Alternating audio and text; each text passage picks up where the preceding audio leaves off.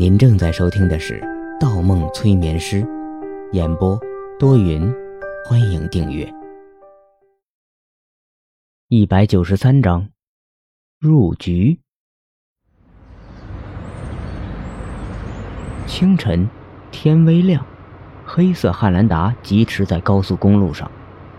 莫哥，确定不用去医院吗？下个路口不转向医院的话，十分钟后就可以到达你要找的那人的家。段子明问：“不用。”方墨撕开白色大褂，包扎好胳膊，脑海中很混乱。对他而言，在这个时间点，手中没有魔方是极度危险的。段子明给自己点了一根烟，接着将烟盒推给方墨。方墨犹豫了一下，忽想起方魔平时有吸烟的习惯，也跟着抽了一根。方墨呛了几口，但想起方魔的事情，硬硬将香烟放在嘴里，大口吸吐起来。半晌，方墨憋不住了，喘了口大气，将烟扔进了车外的风里。不问问我找那个人做什么吗？不用问，我相信莫哥。段子明说着，也把香烟吐到了风里。你这样做自然有你的理由，我没必要多问，跟着你就是了。好，这个世界能遇上你真好。什么意思？没什么。几个拐弯后，汉兰达停在市郊的一条旧胡同前，风很大，刮得胡同口尘土飞扬。段子明下车时，随手将手枪别在了腰间。然后指着胡同里面说：“你找的人住在里面第二个路口右转，不用带枪，没有危险。他只是我的一个普通病人。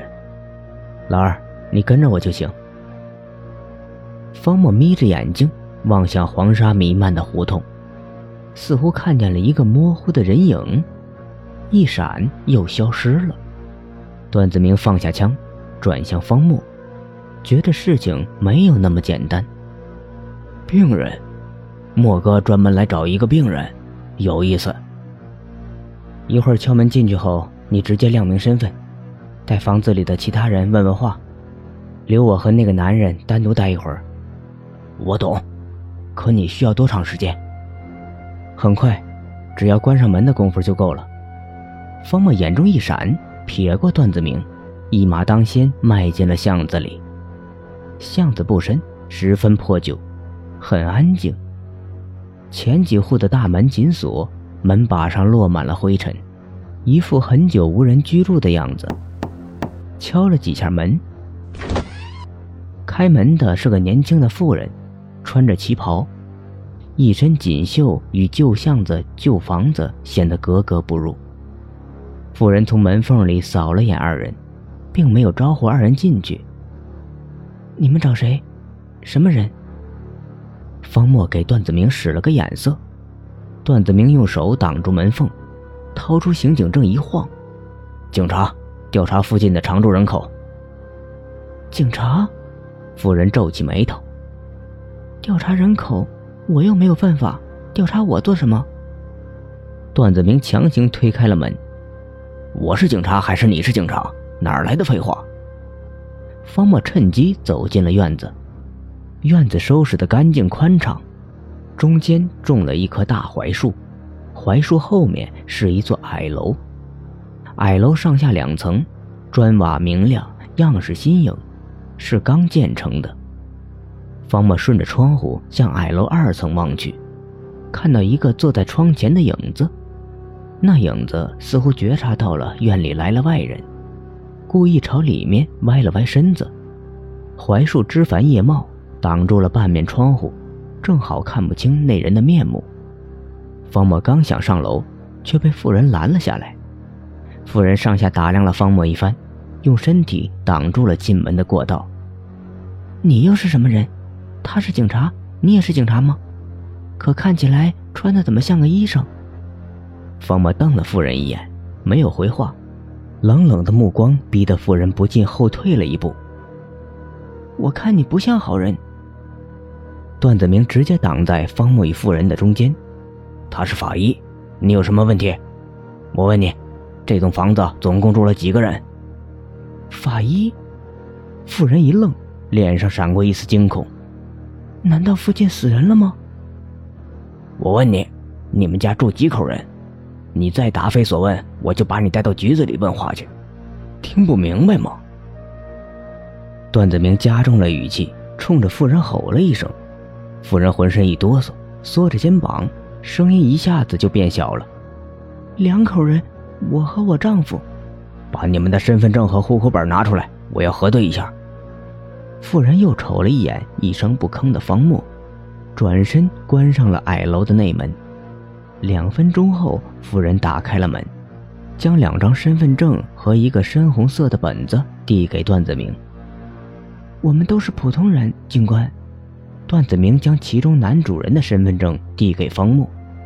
方墨扫了一眼照片上的矮胖男人，正是之前真实世界中见过的风爷。不过照片上的风爷显得精神了许多。方墨向段子明点了点头。你过来，问你几个问题。段子明领着妇人在大槐树下盘问起来。等等，这个法医进屋做什么？你们不能无故搜查我的家。妇人还是不放心眼前的白衣男人。你放心，不搜查你家。搜查的话，我们会给你出示搜捕令。他上楼去找你丈夫问话，和你的问题一样，但我们要分开问，防止你们串供。知道不？别往别的地方看了。来，现在开始。我问你，昨天下午你在哪里？做什么了？把你下午一点到六点之间做的事情全部说一遍，认真回答！如果一会儿和你丈夫回答的不一样，你就麻烦了。我告诉你。段子明煞有介事地盘问起妇人，妇人紧张地一直在点头。与此同时，方墨进入了矮楼。矮楼内的装潢属于中式风格，多用红木家具，并搭配了许多绿色盆栽植物，显得别有一番情调。方墨上了二楼，直接奔向刚才见过人影的房间。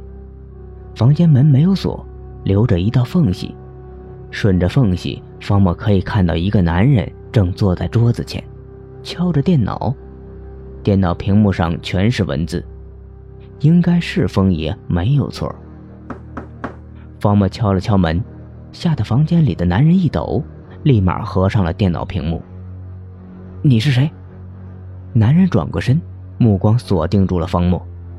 方墨点点头，进了房间。风爷。男人睁大眼睛，肩膀一颤，露出一副不可思议的表情，又瞬间恢复了镇定。你说什么？风爷，有个人让我来找你。”方墨淡淡的说。男人摇摇头：“疯不疯的？我不知道你说什么。这里是我家，请你离开。”